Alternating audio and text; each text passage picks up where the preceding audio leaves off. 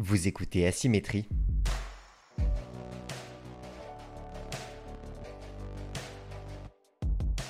Des témoignages nourris d'expériences singulières. Un podcast préparé et réalisé par Melvin Gardet. Saison 1. Épisode 1. Je reçois aujourd'hui Jonathan Chetrit. Cet entrepreneur de 28 ans est né à Paris et y a grandi jusqu'à ses 13 ans. Il rejoint ensuite la Ville Rose, Toulouse, et est interne au collège-lycée juif Ozaratora, où il s'y épanouit durant toute son adolescence.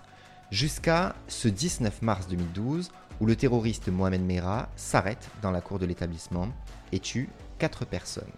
Jonathan Chetrit témoigne de sa reconstruction dans Asymétrie. Bonne écoute.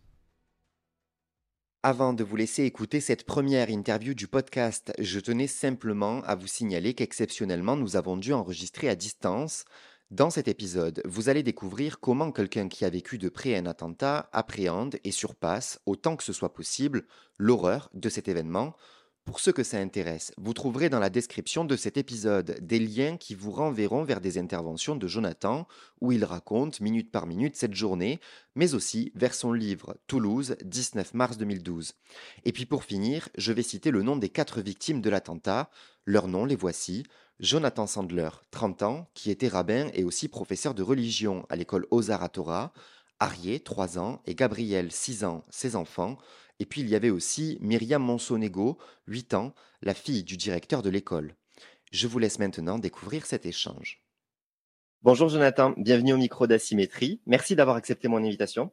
Bonjour Melvin, merci à toi. Ce livre, avant de le lire, je pensais que tu l'avais écrit un peu pour toi, euh, Jonathan, honnêtement, et pour les autres euh, rescapés. Je pensais que euh, ça allait vraiment être un, un, livre thérapie. Et en fait, quand je l'ai refermé, j'ai compris que, euh, bon, bien sûr qu'il y avait ce côté thérapie, mais surtout, j'ai eu le sentiment que c'était vraiment plus un livre d'hommage, un livre qui rendait hommage aux victimes avec euh, beaucoup de pudeur, euh, et, tout en racontant une journée euh, qui, est, en fait de l'ordre de l'horreur. Est-ce que j'ai tort de penser que l'intention initiale, elle était de penser tes mots, MAUX, euh, et que la notion de dommage, euh, finalement, elle s'est imposée au fur et à mesure de la création du livre en récoltant les témoignages euh, de, des autres élèves Ou est-ce que dès le départ, tu avais cette volonté de, de, de, faire un livre hommage? En fait, il y avait un peu ces, ces, ces deux volontés qui fonctionnaient ensemble. mais mais tu as raison sur l'idée de base qui est de se dire que ce livre, c'est quand même pour donner la parole aux, aux témoins directs et indirects. C'est vraiment le, le but premier, ou en tout cas l'objectif premier de ce livre, c'était de dire aux élèves, voilà, on a tous euh, vécu cette euh, journée ensemble d'une manière ou d'une autre. Euh, on a tous été témoins, encore une fois, direct ou indirect. Et, et beaucoup d'élèves n'ont pas eu l'opportunité ou, ou même l'occasion ou la chance de pouvoir s'exprimer sur ce sujet-là, de pouvoir raconter ce qu'ils avaient vécu. Et donc, je trouvais que c'était important de pouvoir le faire. Et effectivement, au fur et à mesure que je bah, que je récupérais les témoignages des élèves, des parents d'élèves, euh, euh, professeurs, etc. Euh, forcément qu'il y avait aussi cette volonté de rendre hommage aux victimes, de pouvoir bah, participer au devoir de mémoire finalement avant de, parler de ton rapport au son, au temps, à la ville de Toulouse, aux médias, parce que moi, il y a toutes ces choses-là sur lesquelles j'ai envie de te questionner. Euh, j'aimerais qu'on aborde d'abord un sujet qui est lié à la représentation de cet événement, ce qu'il représente pour les Français, euh, pour les médias, au moment où il se passe et euh, même encore aujourd'hui. Euh, et je crois que tu as des choses à dire là-dessus. Et en fait, moi, pour tout te dire, la première raison pour laquelle je tenais absolument à avoir ton témoignage dans ce podcast, c'est parce que le, le, le citoyen le, le, Toulousain que, que je suis euh, derrière le journaliste, euh, il a le sentiment que cet attentat, il n'a pas bénéficié du même traitement médiatique euh, et même du même euh, du même regard politique, on va dire, que les autres qui ont suivi. Et en fait, ça se comprend. J'ai creusé un peu la question. Du coup, ça se comprend euh, en fait pour une raison toute simple. Une fois que je me suis renseigné, c'est qu'en fait, on a tendance à l'oublier, mais l'attentat, l'attentat de, de, Toulouse, c'est le premier attentat euh, depuis un bon moment. En fait, ça faisait 15 ans qu'il n'y avait pas eu d'attentat en France. Le précédent, c'était en 2004. Euh, et encore, l'attentat de 2004 avait, euh, avait pas fait de mort, uniquement des blessés. Euh, donc, la particularité de cet attentat, c'est qu'il prend la France par surprise, parce qu'il touche euh, des civils, euh, y compris des enfants.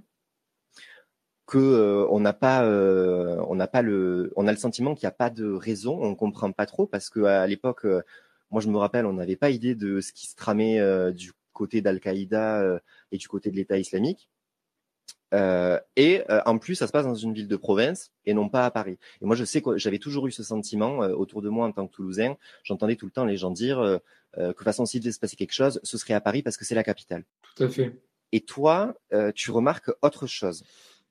Ouais, je, je, te rejoins sur sur tous les éléments que tu as évoqués. Et, et, je crois effectivement que en 2012, il y a vraiment un manque de prise de conscience euh, mais c'est vraiment, euh, ça concerne les Français en général. Euh, je crois vraiment que le Français lambda qui est derrière son, son poste et qui regarde BFM en boucle ou autre, euh, se sent pas du tout concerné par ce qui est en train de se passer. Et pour plein de raisons, et je suis pas en train de blâmer les Français, etc. Mais, mais en fait, je crois que la manière dont les médias traitent le sujet et traitent l'information au moment où ça se passe, euh, ça empêche, en tout cas ça joue un rôle euh, dans le fait que les Français ont du mal à s'identifier aux victimes, ont du mal à se sentir concernés et touchés. Euh, je le dis très souvent, mais le 11 et enfin les 11 et 15 mars, donc quelques jours avant l'attentat qui a lieu au sein de mon école, il y a quand même des militaires qui sont abattus de sang-froid en plein centre-ville, enfin à Montauban et à Toulouse. Donc Mohamed Mohamed Le Gouad, Abel Chenouf, Imadi Benzaten et Loïc Liber qui est euh, blessé et aujourd'hui tétraplégique. Et, euh, et, et, lorsque ça se passe, on, on crie entre guillemets aux faits divers. Euh, on, on, souligne bien souvent que il s'agit de militaires et, moi je dis souvent hein, que le fait de parler de, de, en fait le fait de les nommer en tant que militaires et de ne pas s'intéresser euh, plus que ça à leur histoire ou au contexte qui entoure ces assassinats, euh, bah ça, ça pousse à, à penser que finalement c'est un peu le risque du métier. Alors c'est un peu réducteur dit comme ça, mais dans l'idée, euh, je trouve que c'est un peu ce qui se passe.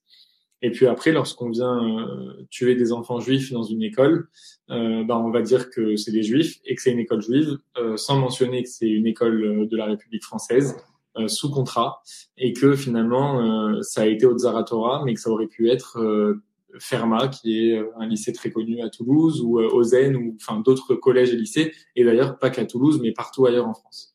Euh, et en fait, on insiste très souvent sur, euh, ben, en fait, voilà, c'est des juifs, des juifs, des juifs, des juifs, des juifs.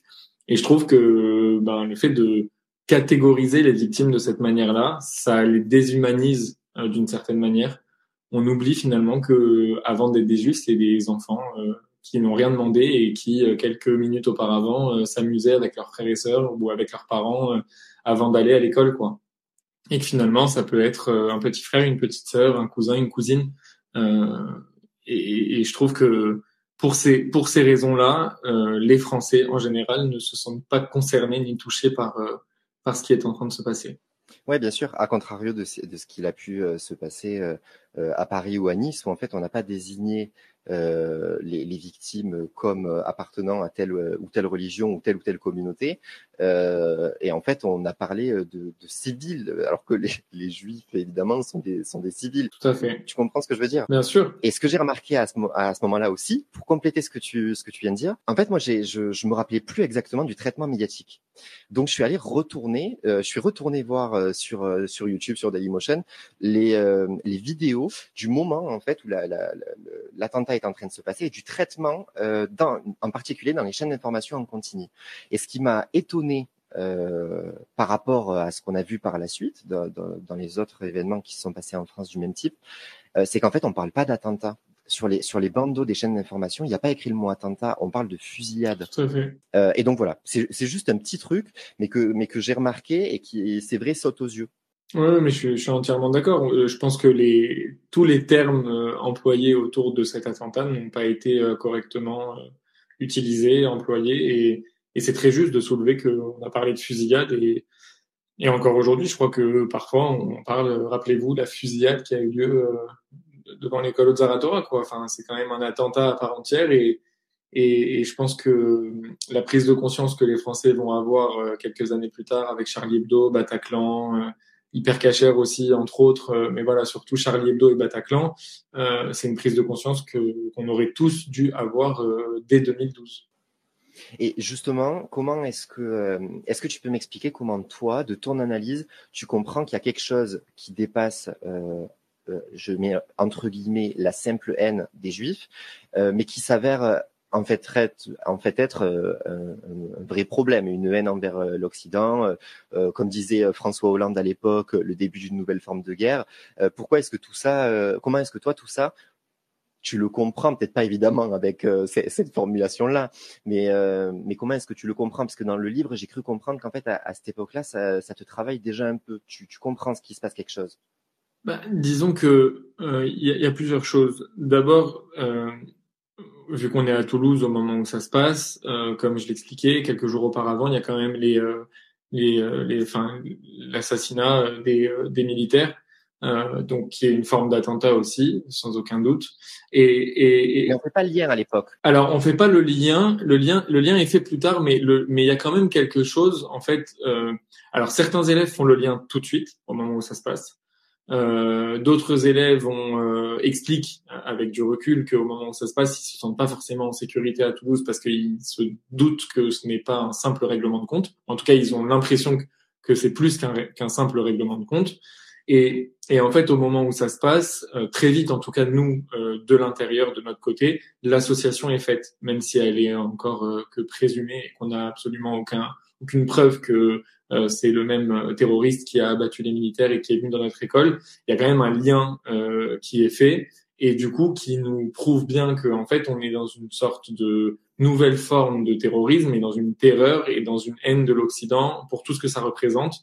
Parce que très clairement, venir s'en prendre aux militaires, c'est aussi attaquer bah, finalement un symbole de, de, la France et l'armée française dans, dans, dans, sa globalité, etc. Et je pense que très vite, nous, on fait quand même déjà ce lien de se dire que bon bah il y a quelque chose de plus euh, de plus global, de plus général que euh, juste entre guillemets hein, juste viser des juifs. Ça c'est un premier point. Euh, maintenant c'est sûr que à l'époque déjà, on, enfin en tant que juif en tout cas et en tant que juif français, euh, on a un souvenir très fort de ce qui s'est passé avec Ilan Halimi. Euh, on est on est marqué de ce qui s'est passé avec Ilan Halimi, pour être plus précis. Et, euh, et du coup, on, on, vit quand même avec une forme de prudence. Euh, alors, euh, c'est pas le cas de tous, mais moi, je sais que j'évite de sortir dans la rue avec la kippa ou d'avoir des signes ostentatoires euh, euh, sur moi et qui permettent de m'identifier en tant que juif, parce que, bah oui, je suis pas forcément serein à l'idée d'être reconnu en tant que juif. C'est peut-être un tort, c'est peut-être une preuve de faiblesse, j'en sais rien, mais en tout cas, voilà. Enfin, avant que ça se passe, j'ai déjà un comportement avec, euh, enfin, ou en tout cas, je, je, reste prudent et je fais attention. Donc, euh, c'est, enfin, quand ça se passe, il y a aussi, euh, enfin, ça fait écho à beaucoup de choses et justement à toutes, à toutes ces, à toutes ces petites, à tous ces petits réflexes du quotidien qu'on adopte, même inconsciemment. et là, on se dit, ok, en fait, être juif en France en 2012, bah, en fait, c'est aussi pouvoir être pris pour cible euh, en allant à l'école euh, un matin qui est supposé être un matin comme les autres. Euh, pour creuser un peu plus sur le traitement par les médias de cet événement, en préparant l'interview, pour tout dire, j'ai abordé le sujet euh, avec une ancienne prof de mon école de journalisme et, euh, et elle m'a fait remarquer que c'est aussi l'époque où en fait les chaînes d'information en continu, elles, elles prennent leur place. C'est encore leur début, ça, ça existe depuis déjà euh, quelques temps, mais finalement dans l'histoire des chaînes d'information, c'est pas si vieux que ça. Bon, sans compter LCI, les chaînes d'information sur la TNT. Et en fait, euh, c'est en même temps la première fois du coup que ces chaînes d'information-là traitent euh, le sujet d'un attentat en France. Euh, donc en fait, en fait, c'est un élément qui fait qu'il y a beaucoup de sources d'erreurs parmi les parmi les, les, médias et en particulier de la part aussi des journalistes. Et là, je vais rebondir sur un élément de ton livre qui moi m'a sauté aux yeux en tant que, journaliste. donc juste, je vais, préciser le, moment, c'est qu'en fait, euh, cette scène, c'est que les, les, élèves, dont toi, sortent de sortent de l'école euh, à la suite euh, de l'attentat. L'attentat est encore frais en fait, et vous sortez de cette école dans laquelle vous avez passé plusieurs heures. et là, vous à la sortie en fait devant le portail de, de, du collège lycée, vous êtes, il y a une il y a une horde de journalistes comme on dit. et là, ils vous ils vous agressent en fait entre guillemets. Hein. C'est c'est un peu ça qui se passe. si complètement. Tu peux le préciser avec tes mots. Complètement. En fait, on a eu deux moments euh, comme ceux que tu viens de décrire. Il y a un premier moment, donc euh, effectivement, euh, quelques heures après l'attentat, où on est encore tous ben, sonnés par ce qu'on vient de vivre, et on est donc on est amené à quitter l'établissement, on est escorté par les policiers, etc. Et effectivement, on se retrouve bah ouais, presque agressé par des journalistes qui veulent à tout prix savoir ce qui s'est passé, comment, pourquoi, qui a vu quoi, qui a entendu quoi, etc c'est vachement euh... bah, en fait c'est c'est on prend une claque euh, ouais c'est violent c'est violent. Franchement euh, euh, je pense que en sortant de l'école on n'a qu'une envie justement c'est de retrouver un, un, petit peu de réconfort auprès des euh, amis ou parents qui sont présents dans l'école qui viennent nous récupérer ou qui qui étaient en train de nous attendre depuis des heures. Et en fait, les premiers visages qu'on voit, c'est des visages étrangers, de gens qui n'ont aucune délicatesse ou finesse à ce moment-là, ni aucun respect d'ailleurs, parce que c'est un vrai manque de respect et on se fait euh, assaillir de, de, questions et de enfin c'est vraiment très euh, très perturbant et on a le, la même situation qui se reproduit dès le lendemain euh, lorsque les corps euh, sont, sont sont mis dans des corbillards pour être conduits vers l'aéroport parce que les victimes ont été enterrées en Israël. Et, et en fait donc on, on, on marche silencieusement derrière chaque euh, Corbillard, euh, voilà, c'est un peu notre, enfin, nos derniers adieux. Et, et lorsque les, euh, les voitures quittent l'école, là, on est encore une fois assailli, mais vraiment, enfin, c'est une vague de, de, journalistes qui débarquent de, de, de tous les côtés, et, et, et c'est extrêmement intrusif, c'est violent, c'est, enfin, c'est franchement, c'est un moment très difficile à vivre aussi. Nous, on est dans une peine immense, on est dans un désarroi le plus total. Enfin, on est, on est en train de vivre euh, quelque chose d'inimaginable. Et, et, en fait, on a des journalistes qui, euh, alors peut-être font leur métier, mais en tout cas le font mal à ce moment-là. Et, euh, et, et c'est très très particulier. Ouais, c'est très difficile comme moment. C'est ça que je voulais te dire. Est-ce que c'est quelque chose qui te qui t'a tourmenté ensuite par la par, qui t'a tourmenté par la suite, euh, toi ou les autres élèves, ou est-ce que c'est quelque chose qu'on vit uniquement dans l'instant? Et puis une fois qu'on s'est débarrassé des journalistes et que qu'on revient dans, dans dans son quotidien entre guillemets, euh, euh, aussi difficile soit-il à ce moment-là, on, oublie, on passe à autre chose. Alors on oublie, on passe à autre chose, ça c'est évident parce que ce qu'on vit euh, en parallèle est beaucoup plus euh, euh, difficile et important. Donc on, on passe sur le moment, mais par contre ça laisse un goût amer et je crois que beaucoup d'élèves euh, ont quand même aujourd'hui encore, euh, euh, enfin pas une rancœur, mais en tout cas il y a quelque chose de vis-à-vis des journalistes, il y a une méfiance. Voilà, il y a une méfiance vis-à-vis des journalistes qui est restée et à mon sens qui découle vraiment de ces moments-là qu'on a pu vivre. Il y a un élément très important dans cet attentat euh, qui ressemble pour le coup à ce qui s'est passé à Paris euh, avec la traque euh, de Salah Abdeslam, c'est qu'une fois l'attentat terminé, le, le, le tireur s'échappe et en fait, pendant deux jours, on ne sait pas, on ne sait pas où il est. Euh, on ne sait pas s'il prévoit de repasser à l'acte. Euh, et moi, j'ai ce, ce, souvenir que ça plonge quand même le, le Sud-Ouest euh, et Toulouse en particulier, probablement le reste de la France, mais mais euh, le, le, territoire euh, où se sont produits ces événements, ces événements-là, Montauban-Toulouse, ça, ça nous plonge dans une angoisse quand même. Et j'ai ce souvenir, moi, des, des rues qui sont désertées euh, à, à, ce, à ce moment-là, quoi. Est-ce que tu as le souvenir d'avoir eu peur de sortir dans la rue ou peur de retourner à l'école avant la mort du tueur, avant l'assaut? Euh, Comment ont pu le ressentir euh, certains Toulousains? Ou est-ce que finalement le choc et la peine, ils n'ont pas laissé de place à la peur? Je te pose cette question parce que dans le livre, ça m'a beaucoup marqué. La peur et l'angoisse, euh, on en parle dans le bouquin au moment de l'attentat et après la mort du terroriste. Mais dans ce laps de temps, dans cet entre-deux, ça n'apparaît pas. Alors c'est une bah, c'est une très bonne question et encore une fois je crois qu'on est on est quand même tous euh, bah, marqués euh, j'allais dire sonnés mais en tout cas marqués par ce qui vient de se passer. Euh, donc disons que notre préoccupation n'est pas là mais euh, tout de même euh, on, on, reste euh, branché euh, sur les chaînes de télévision pour savoir ce qu'il en est de cette traque du terroriste et pour savoir quand est-ce qu'il va être retrouvé. Et il y a un soulagement, je crois, quand même général quand on apprend que les, enfin, les forces de l'ordre ont pu le localiser et savent qu'il est dans son appartement, etc. Parce que il y a quand même de la peur et un peu d'angoisse dans le laps de temps où il est en cavale et, euh, et où la police ne l'a pas encore retrouvé. Et d'ailleurs, il y a un moment très fort où on sort de l'école euh, après justement, euh, après avoir euh, accompagné les, les, les corbillards, etc. Le lendemain matin, le, le, mardi 20 mars, on décide de se retrouver entre amis de, de, la même promotion. On est, je sais pas, une petite dizaine et on, on sait pas trop ce qu'on va faire de la journée. Enfin, on est un peu comme ça. enfin, on est perturbé, quoi. Donc, on ne sait pas encore ce qu'on veut faire et ce qu'on va faire. Et puis on se dit bon bah venez on va acheter euh, de quoi euh, se faire un goûter quoi. Venez on va dans un petit supermarché à côté, on achète des gâteaux, un jus d'orange, etc. Et puis on se on se met dans dans l'école. Il y a une pelouse euh, dans la cour de l'école. On s'est dit bon bah on se pose sur cette pelouse. Il faisait beau et on va on va on, se retrouve ensemble quoi. Et puis quand on sort, on, est en route pour aller acheter de quoi grignoter. Et il y a un scooter qui passe et je me souviens encore de la réaction de chacun. On s'est tous attrapé les mains et on a tous sursauté. Euh, parce qu'on savait qu'il était en scooter et voilà, c'était frais et ça, c'était, ça venait de se passer la veille. Et donc, on avait quand même euh, cette, euh, cette peur qui était, euh, qui était présente. Alors, elle était là en filigrane, mais elle était quand même, elle était quand même présente. Quoi.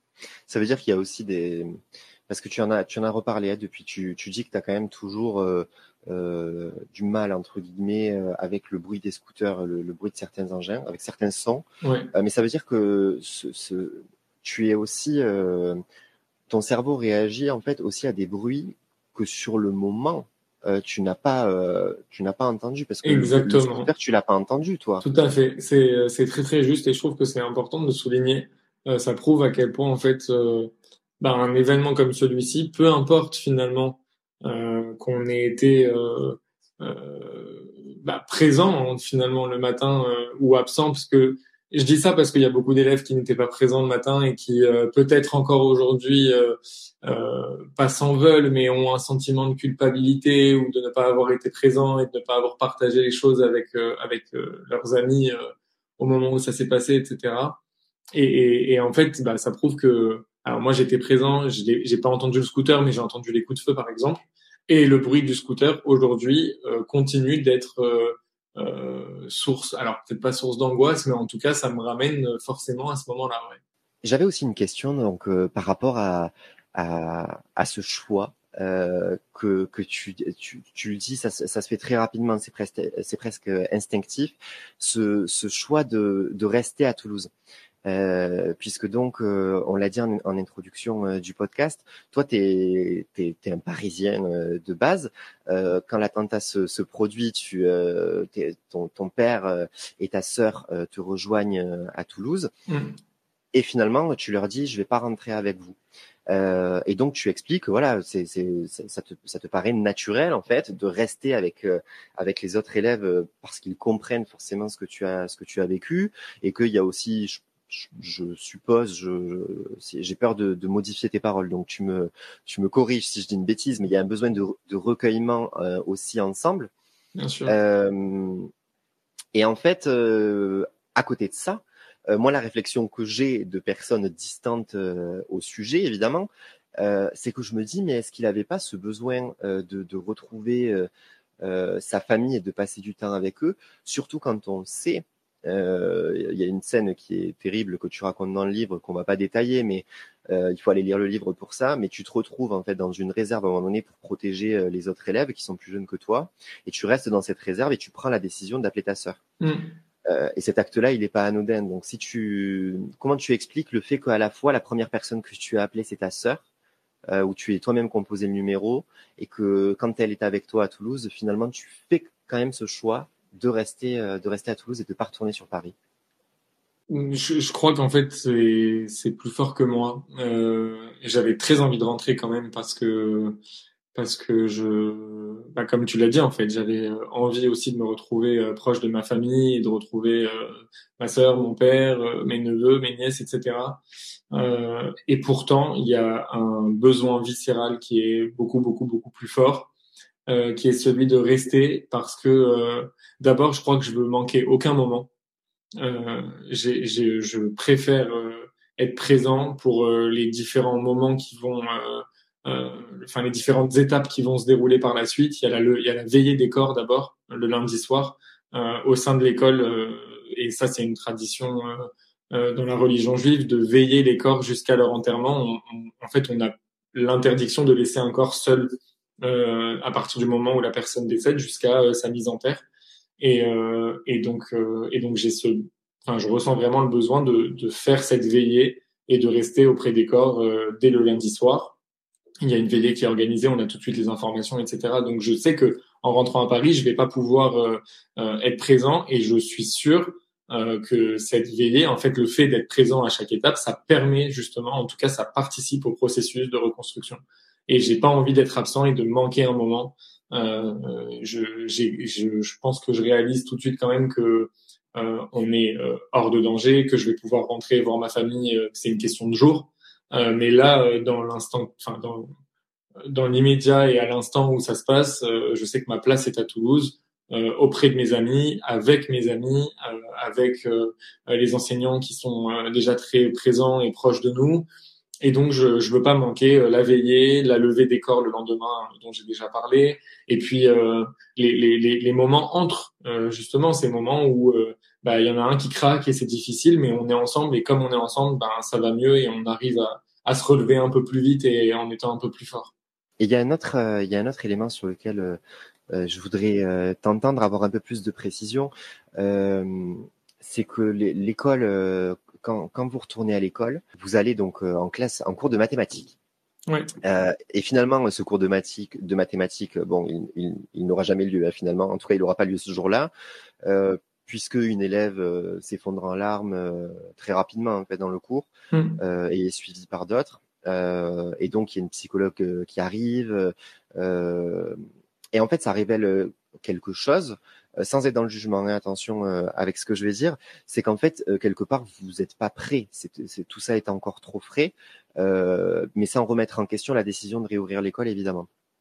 comment est-ce que on fait pour retourner sur ce lieu qui est encore chargé seulement trois jours après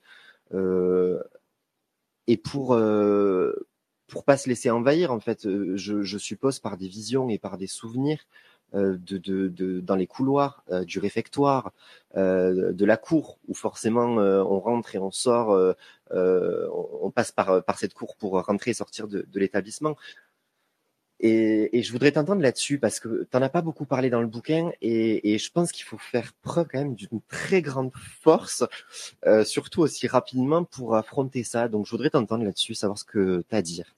Ce qu'il faut, euh, en fait, ce qu'il faut comprendre, et je pense que c'est ça, ça va aider, enfin ça va t'aider et ça va peut-être aider aussi les auditeurs à comprendre euh, ma réponse, c'est qu'en fait on n'a on jamais, on n'a jamais quitté l'école réellement. Euh, c'est-à-dire que au moment où ça se passe, on est sur place. Euh, on reste, euh, on va dire, grosso modo jusqu'à midi dans l'enceinte de l'établissement, sachant que l'attentat a eu lieu à 8h moins 5. Donc en fait, entre 8h et midi, on est sur place, on est confronté à beaucoup de scènes très difficiles, etc. Et puis, comme je te l'expliquais il y a quelques minutes, le soir même, on retourne à l'école pour la veillée. Et donc en fait, c'est fou parce que on on n'a pas le temps de, de, de, réfléchir et de se dire que ça va être difficile, qu'on y est déjà. Euh, alors bien évidemment que quand on y est, quand on retourne à l'école euh, le soir même, c'est très difficile. Euh, il y a beaucoup de, de flashs, de souvenirs, d'images, de, sons, etc. qui, qui ressurgissent. Et, et en fait, on, je crois qu'on est quand même tellement euh, marqué et on est tellement euh, dans une euh, douleur et dans une peine euh, très forte que euh, toutes ces images qui reviennent, tous ces sons, etc. Peut-être qu'on y fait presque abstraction, enfin, ou en tout cas, c'est, je sais pas, ça vient et ça repart et on a, on a presque, en tout cas pour ma part, je dirais qu'à ce moment-là, j'ai pas le temps de les gérer concrètement, que ça va être plus difficile euh, avec un peu plus de recul dans les jours ou voire semaines qui vont suivre, mais qu'au moment où en fait on retourne dès le, soir même, euh, c'est difficile, mais en fait on est, bah d'abord on, est vraiment euh, euh, tous extrêmement tristes et on n'a qu'une envie, c'est d'être présent pour Eva Sandler qui a perdu son mari et ses enfants, et pour le directeur et son épouse qui viennent de perdre leur fille. je crois que c'est notre seule préoccupation, c'est d'être là enfin les uns pour les autres. Et je crois qu'il y a, il y a plus, enfin on, on on réfléchit, on réfléchit plus pour soi, mais on réfléchit par rapport à l'autre. Et c'est cette solidarité, moi, dont je parle très souvent, euh, qui, à mon sens, euh, a été euh, ce qui nous a permis de nous relever et de de réussir à, à, voilà à se relever aussi vite et aussi bien et à se reconstruire, etc. C'est vraiment cet état d'esprit de solidarité, de de se dire on est une famille, on est ensemble, on vit les choses ensemble et on va être là les uns pour les autres. Et donc le fait d'être là pour l'autre et non pas pour soi finalement, ben je, pense que ça aide aussi à faire euh, abstraction de, de, tous ces éléments. Donc ça c'est le premier soir. Évidemment on y, alors on y passe finalement la nuit, mais on va rentrer au milieu de la nuit pour essayer de se reposer, même si euh, euh, inutile de préciser qu'on ne trouve pas forcément le sommeil. Euh, on y retourne dès le lendemain matin à 8 ou 9 heures pour la levée des corps, comme j'expliquais, puisqu'ils vont être conduits en Israël, en tout cas à l'aéroport pour un enterrement le mercredi en Israël. Euh, donc on est encore une fois dans l'enceinte de l'établissement. Alors la veille on y est le soir, là on y est le matin, on retourne un matin, donc on est confronté à cette difficulté de se dire c'est fou. Euh, hier au même moment euh, j'étais là, hier au même moment j'étais là, hier au même moment j'étais là, mais encore une fois, on n'est pas forcément euh, à ce stade-là de, de, raisonnement ou de réflexion euh, par rapport au choc et au traumatisme. On est plus euh, dans la peine, la douleur et le deuil, et donc on est encore une fois présent vraiment pour l'autre et non pas pour soi. Et, et donc le, la journée du mercredi, c'est entre guillemets la seule journée off où on n'a pas de raison particulière de se rendre à l'école. Le mardi soir, on y est. Euh, le mardi soir, on y est parce qu'il y a une veillée qui est organisée euh, pour les élèves, pour donner la parole aux élèves et euh, avoir la possibilité de s'exprimer. Donc c'est un moment très très fort qu'on va vivre tous ensemble puisque c'est la première fois que certains vont prendre la parole et pouvoir mettre des mots sur les mots. Euh, donc c'est c'est vraiment une soirée très particulière, très douloureuse aussi parce qu'on a quand même un ami de l'école, Brian Bijawi, qui a été blessé par balle et son pronostic vital est engagé au moment où cette veillée a lieu. Donc on est on est euh, vachement angoissé parce que euh, on vient de perdre quatre euh, personnes qu'on connaissait et qui nous étaient chères.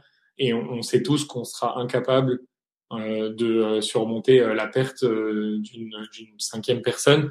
Et donc effectivement enfin on est quand même dans un cadre religieux aussi et donc on est dans un moment aussi de prière de recueillement etc et on a espoir et on prie pour que la santé de Brian puisse bah, puisse vite s'améliorer et, euh, et heureusement aujourd'hui Brian va bien et Brian a pu se reconstruire. Euh, et donc voilà, et le jeudi matin, il y a cette fameuse euh, décision de retour, enfin cette euh, sollicitation en tout cas de la part des enseignants. Mais ce qu'il faut préciser, c'est que c'est le directeur lui-même qui vient de perdre sa fille trois jours auparavant qui sollicite les enseignants en disant j'aimerais que l'école puisse rouvrir le plus vite possible pour donner la possibilité aux élèves de revenir le plus vite possible et de ne pas rester enfermés chez eux, etc. Il n'y a aucune obligation de venir en cours. Il y a plein d'élèves qui sont absents.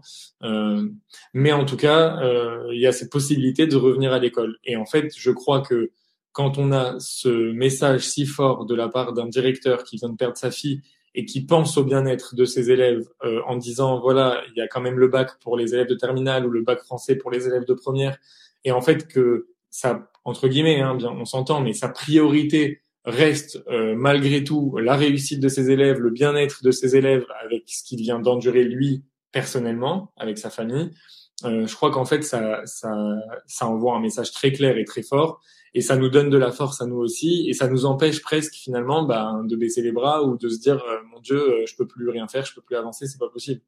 Donc, euh, donc voilà un peu l'état d'esprit dans lequel on est euh, au moment où ça se passe et ce qui nous permet en tout cas de, de retourner à l'école sans, euh, avec beaucoup de difficultés, c'est sûr, mais en tout cas on y va et on le fait. Je voudrais t'envoyer un extrait du livre, ce sera le seul. Est-ce que tu accepterais de, de, le lire au micro ou pas? Oui, bien sûr.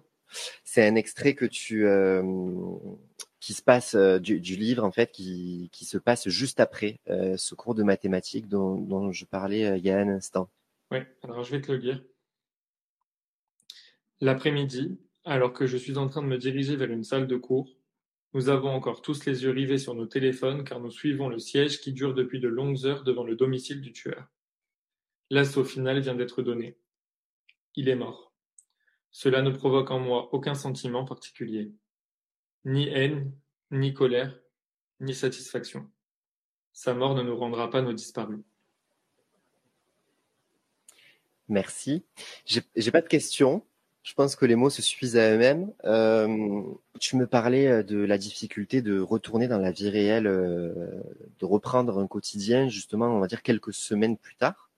Ben, j'aimerais bien que tu m'en dises plus là-dessus. Comment on fait pour que le retour à la vie normale, est-ce qu'il paraît pas irréel en fait, euh, euh, même six mois après Comment est-ce qu'on accepte que la vie elle doit reprendre son cours? Enfin plutôt, je sais pas si tu auras réellement de solution à donner. J'imagine que c'est quelque chose qui se fait au long cours, mais en tout cas, euh, comment on, quelle pensée nous, nous traverse et, et comment on essaye de les maîtriser, comment on appréhende ces pensées-là? C'est une très grosse question.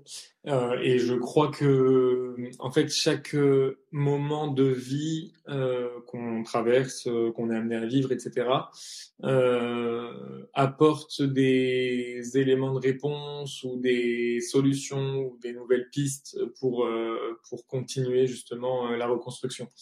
Il y a plusieurs choses. D'abord, moi, je dis souvent que la reconstruction, c'est il n'y a pas de il n'y a pas de date de fin.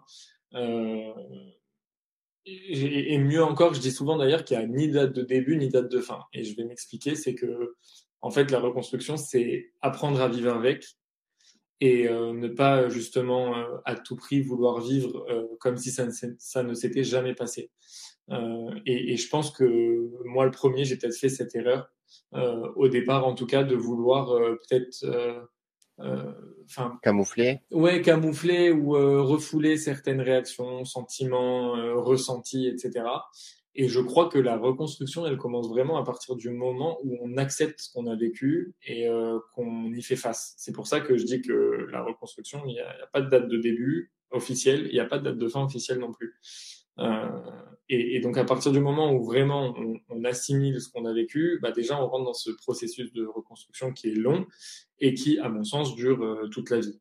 Parce que, euh, comme je le disais, euh, en fonction de son âge, en fonction de ses expériences, en fonction de ce qu'on est amené à vivre au quotidien avec les gens qui nous entourent, etc., euh, ben ça participe à la reconstruction et ça, surtout ça peut générer parfois de nouvelles angoisses ou, euh, ou faire remonter certains aspects euh, du traumatisme euh, qui étaient en silence pendant quelques mois ou quelques années et qui apparaissent pour telle ou telle raison.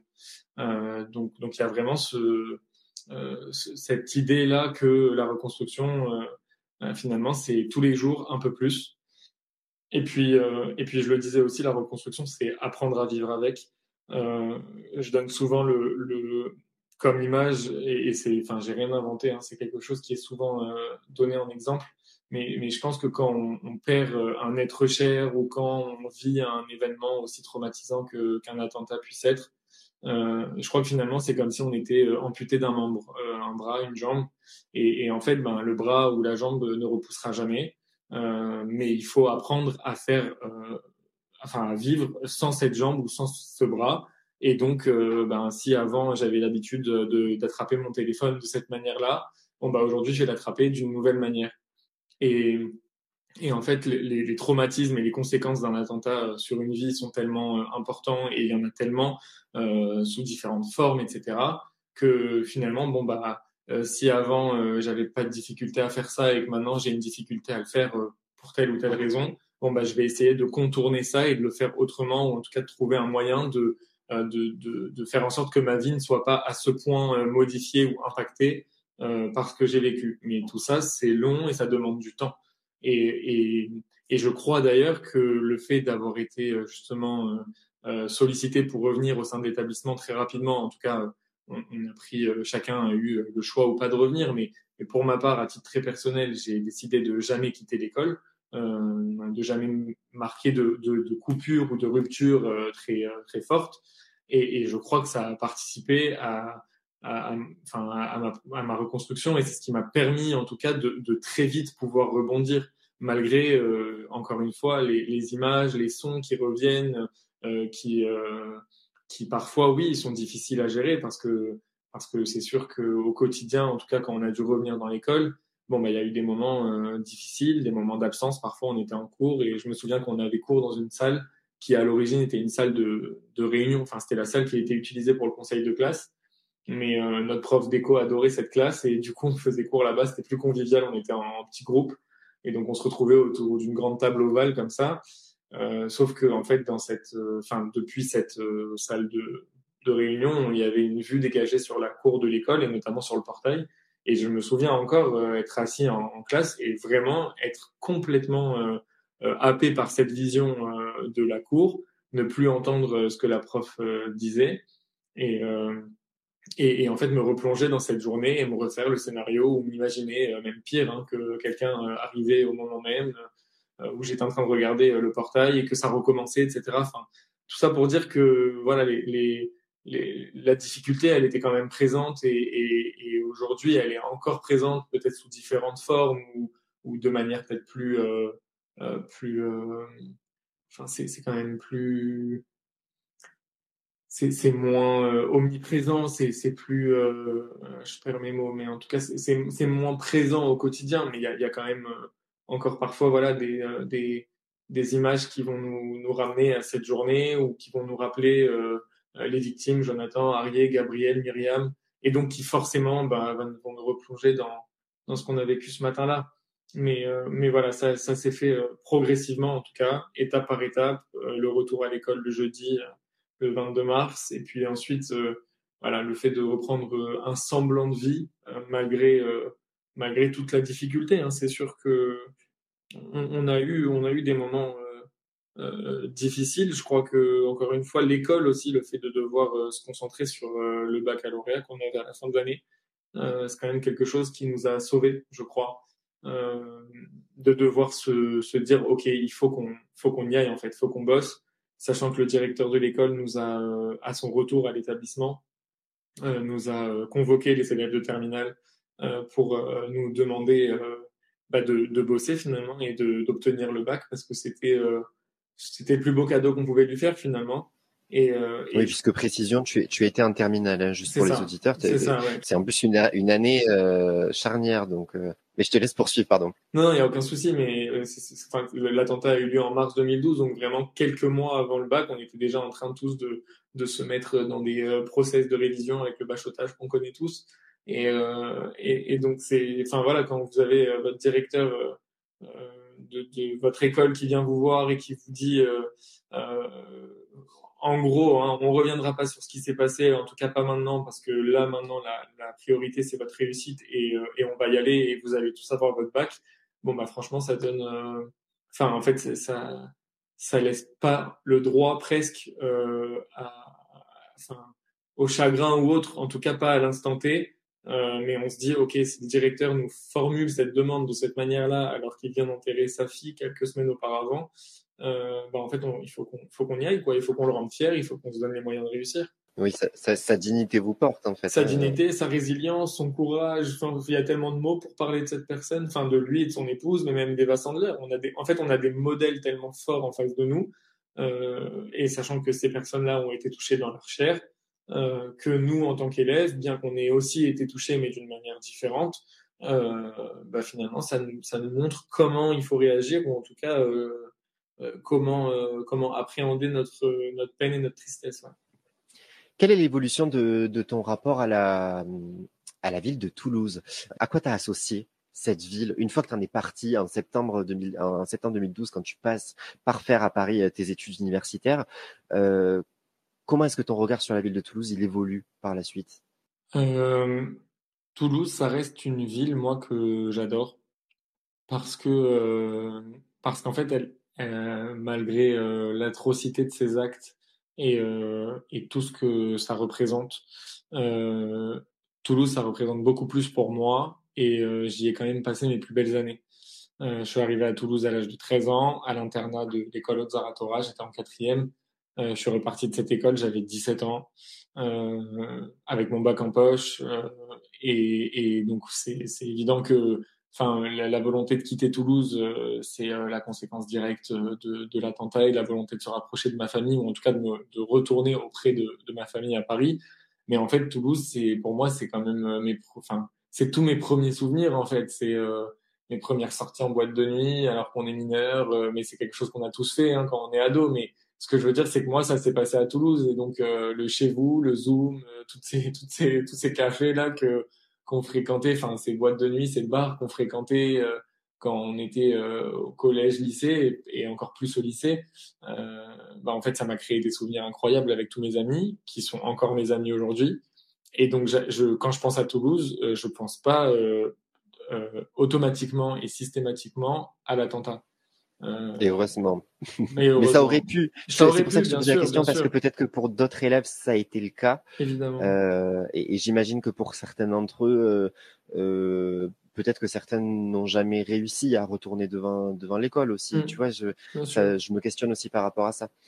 Et justement, euh, en, en te parlant de ça, toi, tu retournes euh, à l'école euh, assez régulièrement, école qui s'appelle maintenant, pardon pour la, la prononciation.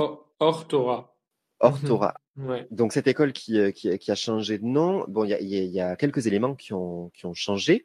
Euh, ils ont quand même, je crois que le, le portail n'est plus tout, à fait le même, ou en tout cas ils ont enlevé une porte. Enfin, c'est pas tout à fait pareil qu'avant. Des barbelés ont été ajoutés au-dessus des grillages euh, qui font le tour de, de l'établissement. Il y a de nouvelles caméras de surveillance. La première fois que toi tu reviens à l'école et qu'il y a ces nouveaux dispositifs de sécurité, est-ce que euh, ça provoque quelque chose de particulier ou finalement ça va dans le sens de l'histoire, si je dois dire les choses très simplement? Ça provoque forcément euh, quand même en fait c'est un pincement au cœur de se dire que on est obligé de faire ça pour euh, pour être protégé, euh, qu'il y a pas forcément ces dispositifs de sécurité dans les autres collèges et lycées euh, ailleurs en France, euh, mais que euh, dans une école, parce qu'elle est juive et qu'elle a été prise pour cible enfin, lors de cet attentat et qu'on soit dans l'obligation justement de recourir à toutes ces, enfin, tous ces dispositifs. Donc c'est vraiment un pincement au cœur et, et, un peu de peine et de tristesse de se dire, bah, en fait en France en 2000, alors au moment où ils installent ce dispositif, on est en 2013 ou enfin 2014, 2014, mais peu importe, de se dire que en, euh, grosso modo, en 2015, on est obligé de, de, recourir à ces dispositifs et à tous ces euh, moyens euh, pour se protéger, etc. Euh, sachant que c'est pas le cas encore une fois dans tous les collèges et lycées de France, donc c'est Enfin, c'est voilà, c'est pas anodin de, de voir tout ça. Même si effectivement ça s'inscrit dans, dans la suite de l'histoire qu'a connue cette école et que malheureusement elle a été prise pour cible, euh, une fois et que et que oui, on se protège et que la conséquence euh, évidente, c'est de, de, se protéger de cette manière-là. Mais, euh, mais, mais c'est sûr que oui, ça, enfin, ça questionne quand même, quoi, de se dire, euh, euh enfin, si on doit en arriver là, c'est quand même mauvais signe, quoi. Bien sûr. Et, euh, et si je te parle de ça, c'est aussi parce que il y a quelque chose que tu dis dans le livre qui est qui est assez fou et c'est de ça de, dont je faisais euh, auquel je faisais référence euh, euh, tout à l'heure. Il y a quelque chose qui est assez fou, tout à fait compréhensible, mais bon voilà, c'est là pour le coup, je te l'avoue, c'est un jugement tout à fait personnel, mais moi je trouve ça dingue. Tu reviens dans à l'internat et tu reviens en particulier dans ta chambre. Je dis bien ta parce que tu l'as écrit comme ça, tu as écrit ma chambre. comment tu le comment tu l'expliques Comment tu expliques que tu sois euh, capable de ça des années après? Alors que sur le coup, euh, pris dans le rythme du quotidien, de, la reprise, on va dire justement, avec tout ce dont on a parlé, le baccalauréat, la, dignité dont, dont, dont, a fait preuve ce directeur, etc., euh, le, fait de, faire la veillée, de se recueillir ensemble, etc., qui te pousse à retourner à l'école, ça, d'accord. Par contre, quand tu retournes ensuite à Paris, que ta vie de Parisien euh, se fait, euh, que, que tu vis ta vie d'étudiant et que tu retournes à Toulouse, je sais pas moi, un ou deux ans après, et que là tu te tu demandes à dormir dans cette chambre, il y a quelque chose qui moi m'épate. C'est tout simplement parce que, ben, mis à part encore une fois ce 19 mars 2012 euh, on va pas revenir euh, sur le caractère euh, traumatisant, etc. de, de, de l'attentat, mais voilà, mis à part cette, cette journée, cette période qui est très particulière, euh, moi, cette chambre, elle représente tellement de choses et tellement de souvenirs incroyables que quand je retourne à l'école pour ben, tout simplement revoir mes amis qui habitent à Toulouse ou les, les, enseignants, etc., et que j'ai la possibilité de dormir au sein même de l'établissement, donc de l'internat, je veux dormir dans aucune autre chambre parce que euh, dormir dans cette chambre, c'est euh, me, me, retrouver au plus près de ce que j'ai pu vivre euh, quelques années auparavant. Euh, et, et je sais pas comment l'expliquer, mais mais voilà, il y a quelque chose. En fait, c'est les odeurs, la lumière.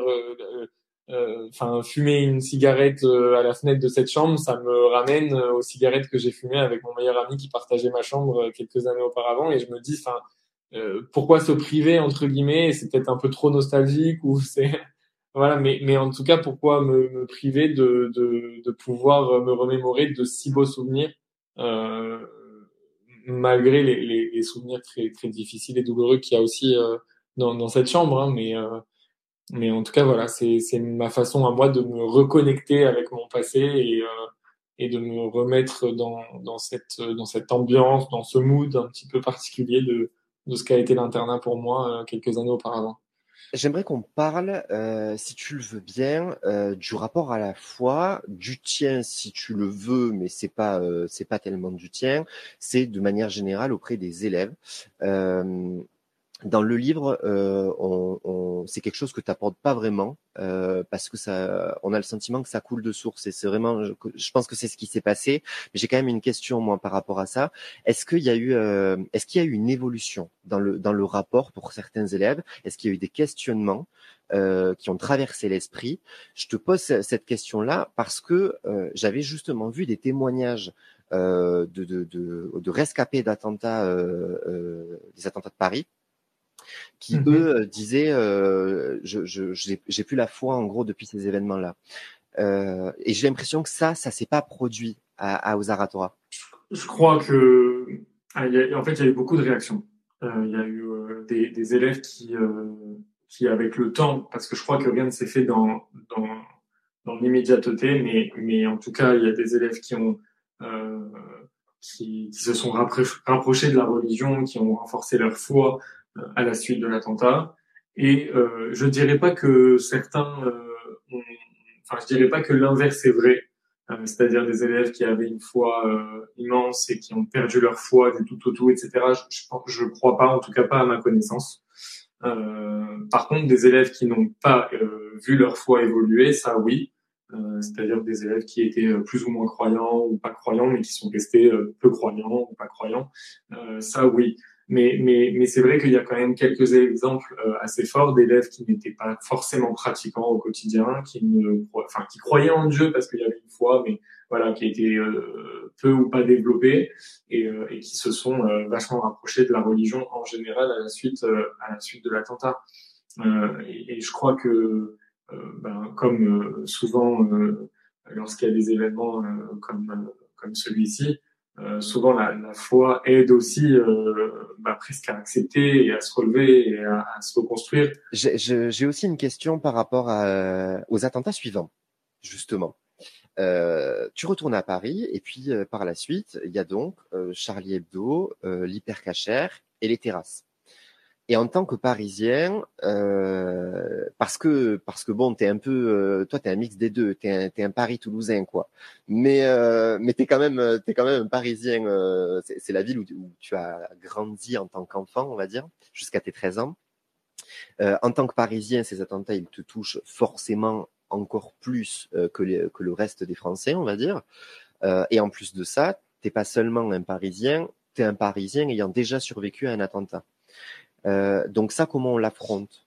En fait, les, les, attentats qui, qui ont lieu euh, en 2015, etc., enfin Charlie Hebdo, Bataclan, mais même quand, euh, quand ça ne relève pas forcément de cette dimension-là, et euh, quand je dis ça, je fais notamment référence euh, aux, aux, différents actes antisémites qui ont eu lieu par la suite avec Sarah Halimi, Nol, etc. en fait, c'est différents événements, attentats, font ressurgir énormément de souvenirs très douloureux.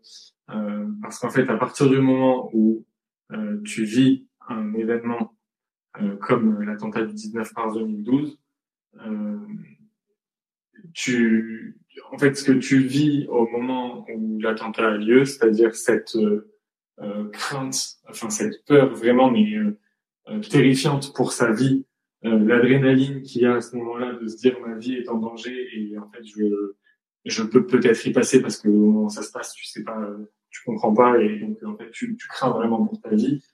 Euh, le fait euh, comme tu le disais aussi au tout début du podcast euh, d'appeler euh, les membres de sa famille ses proches que ce soit ses parents frères et sœurs pour leur dire adieu finalement. En fait tous ces éléments là euh, ressortent en puissance au moment où il y a d'autres attentats qui ont lieu.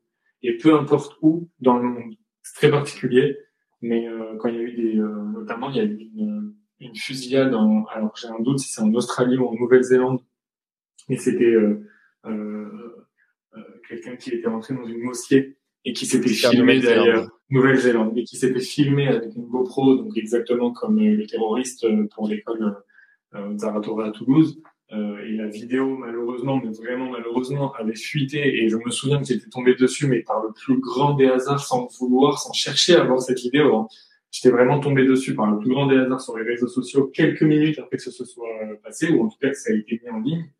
Et en fait, ben, le, enfin, rien que le fait de voir, euh, alors j'ai coupé tout de suite, hein, mais le fait d'entendre un bruit, de, de voir, d'entendre les gens crier, et c'est pareil pour le Bataclan, les, les, les, vidéos qui ont fuité, des gens qui, se, qui étaient en train de, de courir et de s'enfuir, euh, les mini extraits qu'on a quand euh, l'assaut commence au sein du Bataclan, euh, le, le, le, policier qui se fait tuer en pleine rue euh, devant Charlie Hebdo et qui crie au terroriste d'ailleurs et qui lui dit tu m'as eu, c'est bon, tu m'as eu, façon de le supplier en fait finalement de, de, de, lui épargner, enfin de, de, de, me laisser quoi, de le laisser en vie. Et passe au-dessus de lui, il lui tire une balle, enfin c'est atroce. Et, et, ces moments-là, euh, en tout cas moi pour ma part, et je pense que c'est quand même un sentiment partagé par euh, les victimes de terrorisme en général ou d'attentats en général, euh, ces, ces événements-là me, ramènent, mais euh, de façon très très très violente euh, à ce que j'ai pu vivre moi, et, et, du coup me replonge pendant, euh,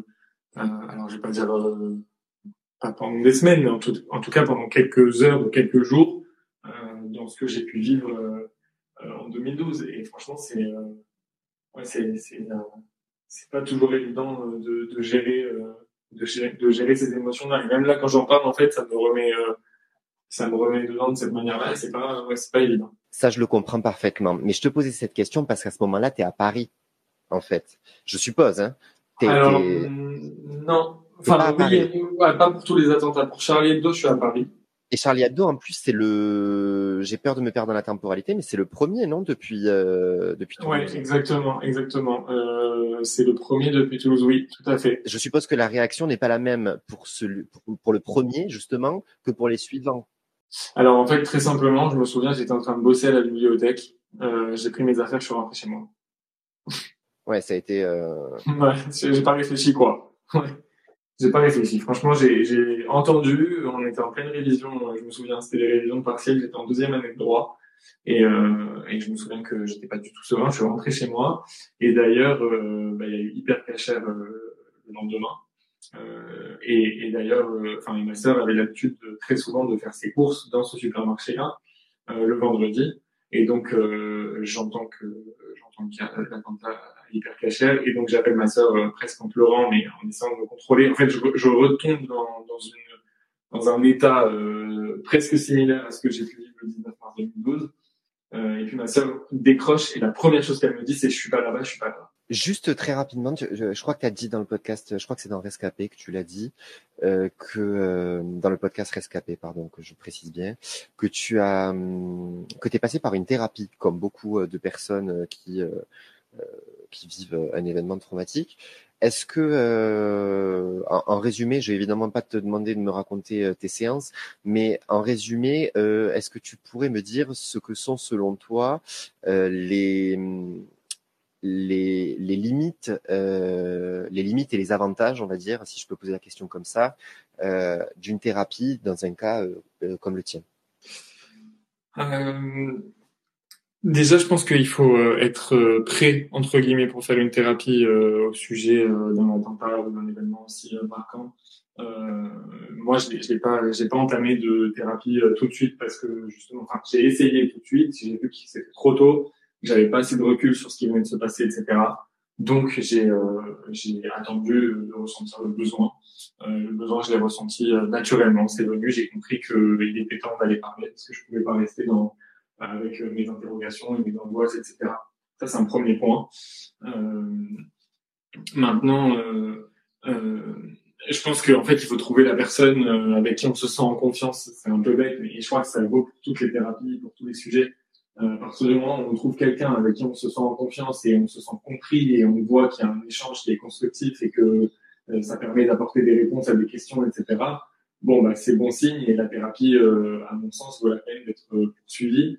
Euh, après, les limites, elles sont, euh, elles sont évidentes. Enfin, en tout cas, j'ai, j'ai, j'ai, je savais, il faut pas euh, avoir euh, à l'esprit que parce qu'on va voir un psychologue ou un, un, un psy en général, que ben, en fait les problèmes, on va claquer les doigts et les problèmes vont disparaître. C'est en fait, faire une thérapie, c'est donner de soi aussi et c'est accepter que ça prenne du temps et, et mettre des mots sur les mots, c'est quelque chose de long.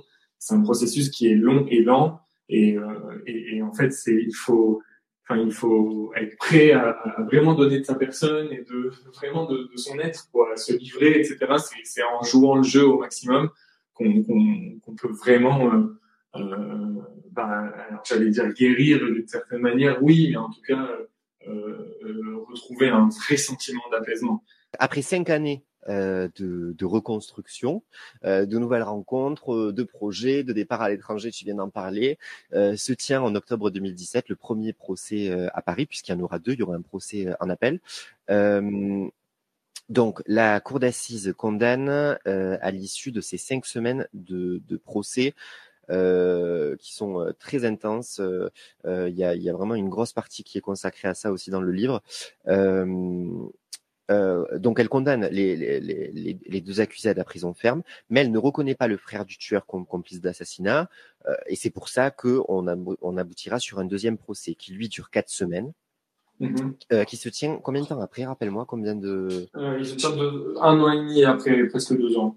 Ok, euh, merci. Donc en tout, en fait, tout ça se, se fait sur euh, sur deux ans, un an et demi, deux ans. Ouais, c'est ça. Alors que juste avant, il y avait eu cinq ans de, de reconstruction et et entre guillemets, encore une fois, je mets des gros guillemets, euh, de d'oubli où tu n'étais plus dans le concret, on va dire, de, de l'attentat, euh, même s'il y avait des rappels à, l'ordre, on va dire, comme on vient de le dire, avec euh, les attentats qui sont survenus par la suite.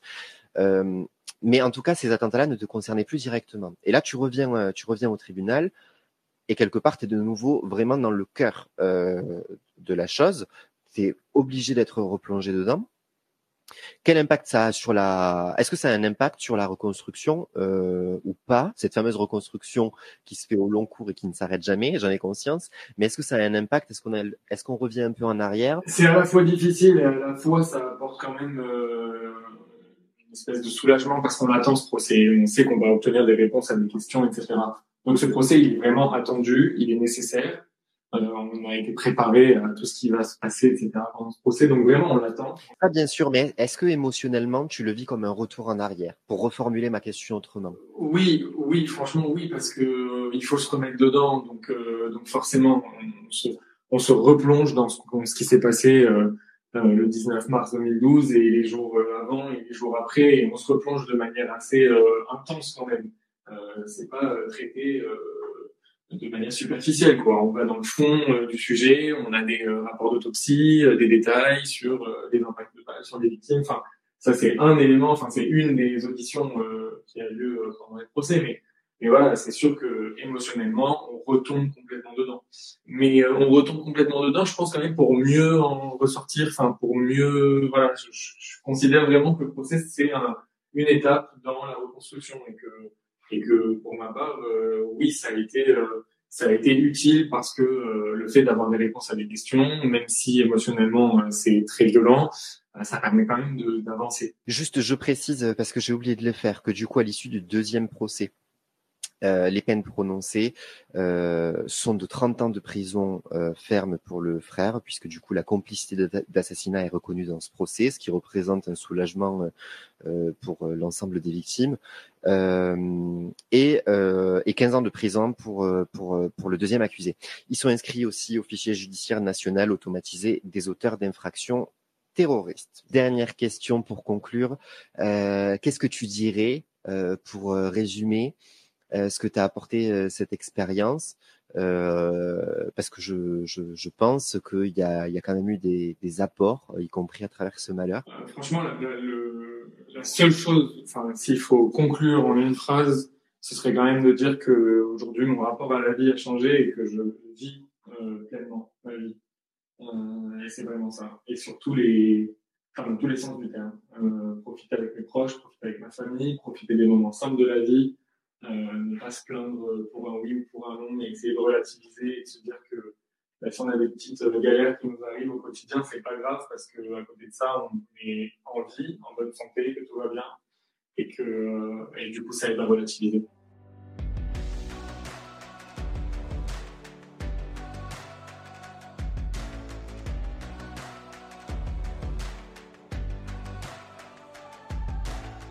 On est à l'abri de rien et que la vie ne tient à rien et que euh, tout aurait pu s'arrêter.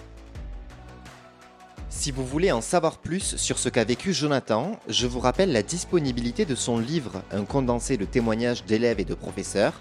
Ça s'appelle Toulouse, 19 mars 2012, c'est aux éditions Albin Michel et c'est disponible en librairie et en e-book. Vous venez d'écouter un épisode d'Asymétrie, un podcast natif et indépendant dédié aux témoignages.